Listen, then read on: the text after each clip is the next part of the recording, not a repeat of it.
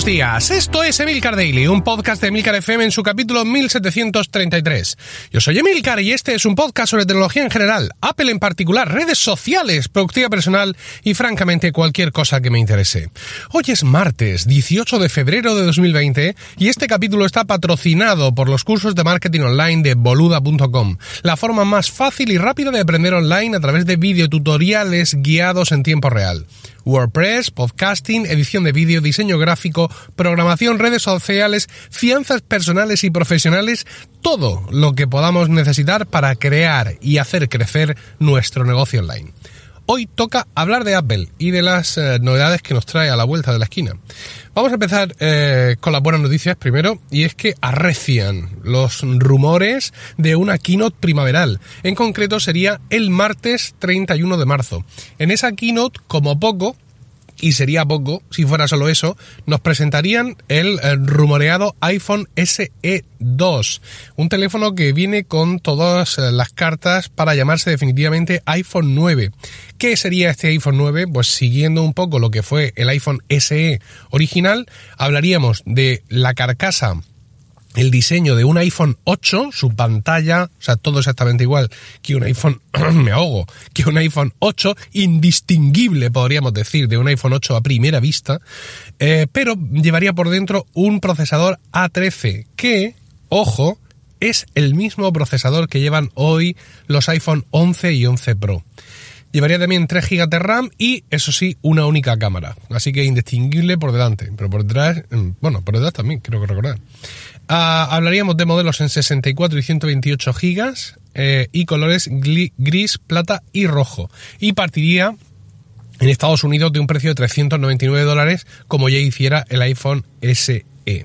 Esta presentación primaveral de Apple lleva ya su tracción de un par de años. Os recuerdo que eh, el año pasado fue la keynote, la famosa keynote de los servicios, donde nos presentaron toda aquella playa de, de servicios y Apple TV Plus y toda esta historia. Y el año anterior, en 2008, fue la keynote donde nos presentaron lo que se vino llamando el iPad para educación, ¿no? Eh, respecto al iPhone 9, vamos a llamarlo así si os parece, la fecha de lanzamiento al parecer sería inmediata, es decir, esta keynote es un martes 31 de marzo y el lanzamiento del teléfono vendría a ser ese mismo viernes, que es 3 de abril. Y se supone que uno o dos días antes tendríamos iOS 13.4, donde tenemos para todos, eh, recordad algún capítulo anterior de Milcar Daily, eh, por fin, por fin ya de una vez, iCloud Drive Folder Sharing, ¿no? La habilidad de compartir carpetas ya en 2020 de iCloud Drive. Pero como os decía, esto es poco, esto es poco para una keynote. No se va a subir un hombre o una mujer a un, a un escenario para enseñar un teléfono mm, con un diseño de hace tres años y mandarnos luego ya a por los canapés. Con lo cual, pues las especulaciones están abiertas. Nuevos iPads Pro, eh, el AirTag, ese dispositivo que viene a compartir con el Tile y con el, con el Chipolo, bueno, algo más habrá porque, como ya os digo, mm, una keynote entera para presentar un iPhone barato que no trae novedades en el hardware, es decir, todo lo que lleva este iPhone 9 ya lo hemos visto en otros iPhone, pues la verdad es que parecería poca cosa. Si seguimos el ritual habitual de Apple, las invitaciones para esta keynote llegarían aproximadamente el 21 de marzo. Así que, pues siendo hoy, que no me acuerdo qué es lo que he dicho, 18 de febrero, pues tenemos un mes para especular a gusto al respecto de, esto. Em, cosas que están ahí que también podrían ser de la keynote, pero menos probables. Pues por ejemplo los nuevos MacBook Pro de 13 pulgadas y quizá nuevos MacBook con teclado tijera, aunque yo por motivos que no soy capaz de explicar, creo que el MacBook mm, va a tardar mucho en aparecer con teclado tijera. Creo que va a ser el ordenador que más tiempo va a seguir con ese siempre bajo sospecha eh, teclado mariposa. En cualquier caso, hay cierto consenso de que novedades en portátiles se irían el mes de junio, aunque bueno, en fin, como siempre estas cosas, eh, quién sabe. Os decía que empezábamos con las buenas noticias porque también tenemos malas noticias para Apple y estas malas noticias vienen de China y vienen de forma, digamos, eh, cuantificable. O sea, no son rumores de los rumores de los rumores. No, no. Apple ha lanzado un comunicado para inversores diciendo que no va a cumplir con sus previsiones para la conferencia de resultados de marzo a causa del coronavirus.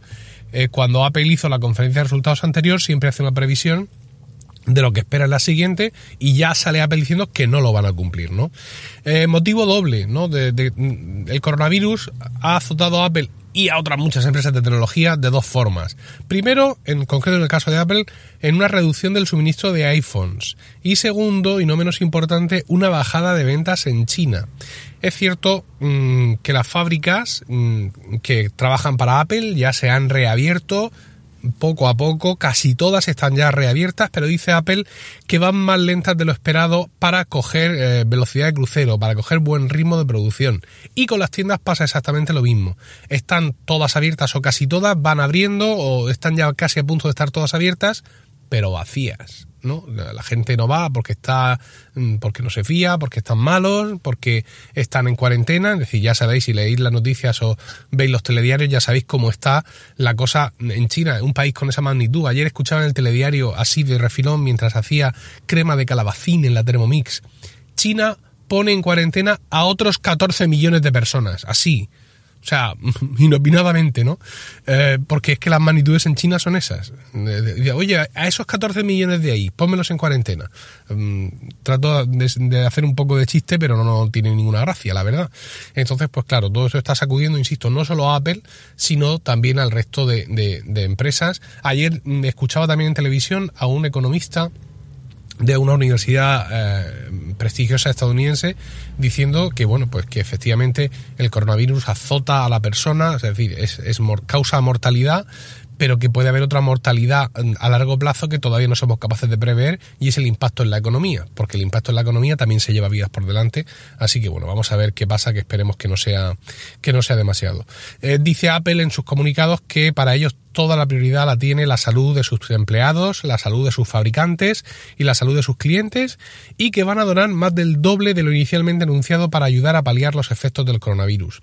He estado buscando este anuncio y he visto que Tim Cook efectivamente puso un tuit donde decía que iban a donar para ayudar a los que están dándolo todo allí sobre el terreno, ¿no? Para las eh, asociaciones y las agrupaciones que están en primera línea de batalla ayudando a paliar los efectos del virus.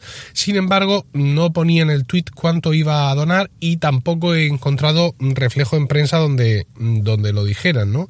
Eh, sí he visto que Jack Mack, el fundador de Alibaba, va a donar 14,4 millones de dólares. Tencent ha donado 42 millones de dólares en suministros y también ha ofrecido servicios informáticos y de comunicaciones diversos. Y Bill y Melinda Gates han donado 10 millones de dólares bueno, Apple suele ser generoso en estos aspectos, ¿no? Otra cosa, hay que, otra cosa no, pero a Tim Cook hay que reconocerle esto porque si fuera Jobs, dejaría que todo el que sufriera se cociera en su jugo porque él era así. La verdad es que el tema, el tema de caridad era un auténtico cabronías, ¿no?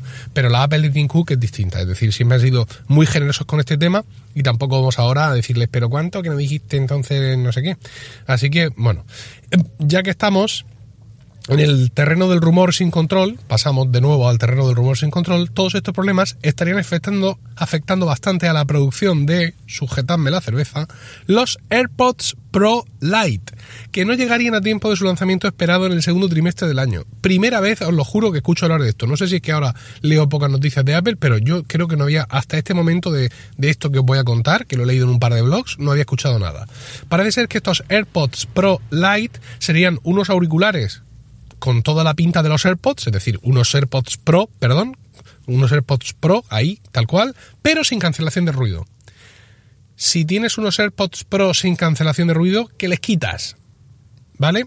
Pues bueno, eh, aparte de, mm, digamos, cuál sería la diferencia o, qué, cuál sería la diferencia con los AirPods normales. Pues evidentemente el diseño, ¿no? El diseño y la caja distinta que evidentemente unos AirPods Pro Lite seguirían siendo in, air, ¿no? Dentro de la orejita con sus siliconas y todo eso, y que además tendrían resistencia IPX4 al sudor y el agua. Lo que pasa es que esto de los AirPods Pro Lite eh, me recuerda a un amigo, Pedro Leal, que ante el lanzamiento comercial de unos helados aquí en, España, y supongo en más partes, pero bueno, aquí en España, llamados Mini Maxibon, se preguntaba si no deberían haberlo llamado simplemente Bon. Espero vuestros comentarios sobre todo esto en emilcar.fm barra daily, donde también encontráis otros medios de contactar conmigo. Y no olvidéis entrar a boluda.com barra emilcar para tener acceso por solo 10 euros al mes a las más de 2.200 clases disponibles y casi 4.000 vídeos, incluyendo las dos que se añaden cada día, además de soporte y plugins usados en cada curso. Hoy, por ejemplo, dos clases nuevas del universalmente útil curso de negociación con bancos.